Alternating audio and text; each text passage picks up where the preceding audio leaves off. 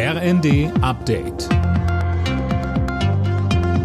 Stündlich neu. Auf den Punkt informiert.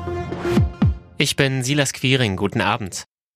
Angesichts stetig steigender Zahlen hat Innenministerin Faeser einen weiteren Flüchtlingsgipfel von Bund und Ländern angekündigt. Allein aus der Ukraine sind mehr als eine Million Geflüchtete in Deutschland angekommen.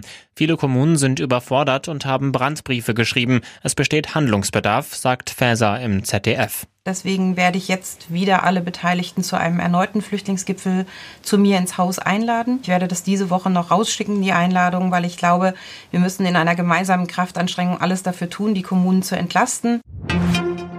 Die Streiks bei der Post gehen in die nächste Runde. Verdi ruft Postbeschäftigte in, Zitat, ausgewählten Betrieben bundesweit für morgen und Dienstag zu Warnstreiks auf. Schon im Januar hatten zigtausende Postbeschäftigte für mehr Geld gestreikt. Millionen Briefe und Pakete kamen später.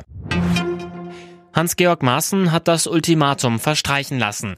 Der Ex-Verfassungsschutzchef ist nicht, wie von der CDU-Spitze gefordert, bis zum Mittag freiwillig aus der Partei ausgetreten, Anne Brauer. Genau, und damit droht ihm nun der Rausschmiss. Das CDU-Präsidium wirft Maaßen vor, immer wieder die Sprache aus dem Milieu der Antisemiten und Verschwörungsideologen bis hin zu völkischen Ausdrucksweisen zu nutzen. Ein Parteiausschlussverfahren ist nun unumgänglich, sagt CDU-Vize Karin Prien. Dass Maaßen nicht freiwillig ausgetreten ist, überrascht sie wenig.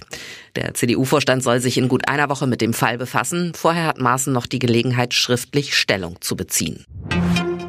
Die Bayern haben nach drei Unentschieden in der Bundesliga wieder gewonnen. In Wolfsburg siegten die Münchner mit 4 zu 2. Im ersten Sonntagsspiel hatte Bremen in Stuttgart mit 2 zu 0 gewonnen. Unterdessen reagierte Hoffenheim auf die sportliche Talfahrt. Nach Kicker-Informationen muss Trainer André Breitenreiter gehen.